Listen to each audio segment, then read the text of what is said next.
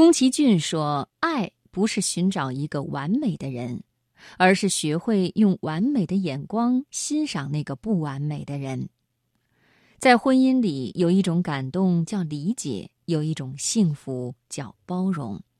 今晚的读心灵，我们来分享零点五加零点五等于一，作者龚德拉。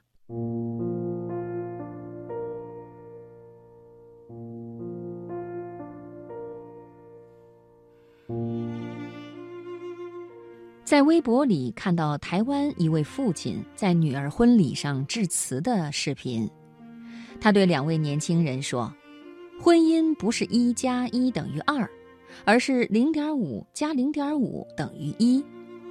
结婚之后，你们两个要各去掉一半的个性，才能组成完美的家庭。婚姻不是占有，而是结合。”很多人都向往自己的婚姻是一加一大于等于二，两个人在一起应该可以得到更多的可能与收获。这个算法看上去很幸福，可是现实生活中，婚姻却总是潜伏着这样那样的矛盾，曾经两情相悦到两看相厌的境地比比皆是。前不久，我一位朋友离婚了。起因其实很简单，就是夫妻双方对收拾房间的意见不统一。丈夫比较随性，有点邋遢；妻子呢爱整洁，常常把家里打理得井井有条，物品都归纳得整整齐齐。丈夫用东西却是用到哪里扔到哪里。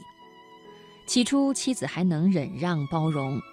可是每次在沙发上、床上、椅子上看见丈夫到处扔的脏衣服、臭袜子的时候，都难免会大吵大闹。日子久了，大家互不相让。一个认为家里一定要整洁明净才能感觉温暖舒适，反之就会烦躁焦虑；一个呢，认为家是让人放松的地方。处处受限制，让他神经紧绷，无法放松。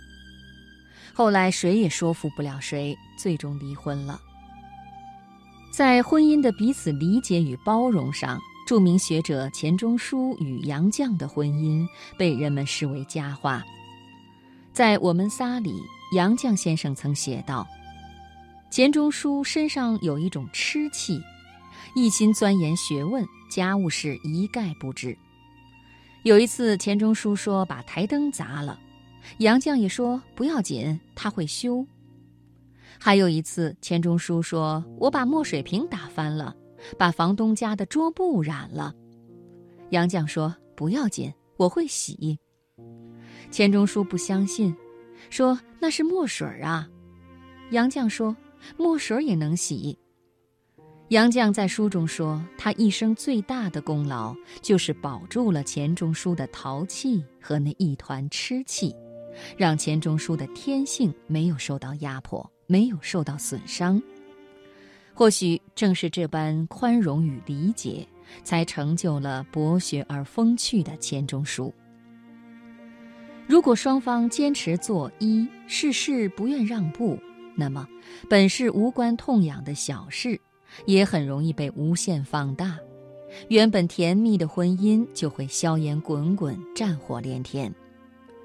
如果多做减法，少做加法，两个人彼此削减一些锋芒，舍弃一些原则，将自己由一变成零点五，彼此去包容与接纳对方的零点五，然后共同组成一个新的一。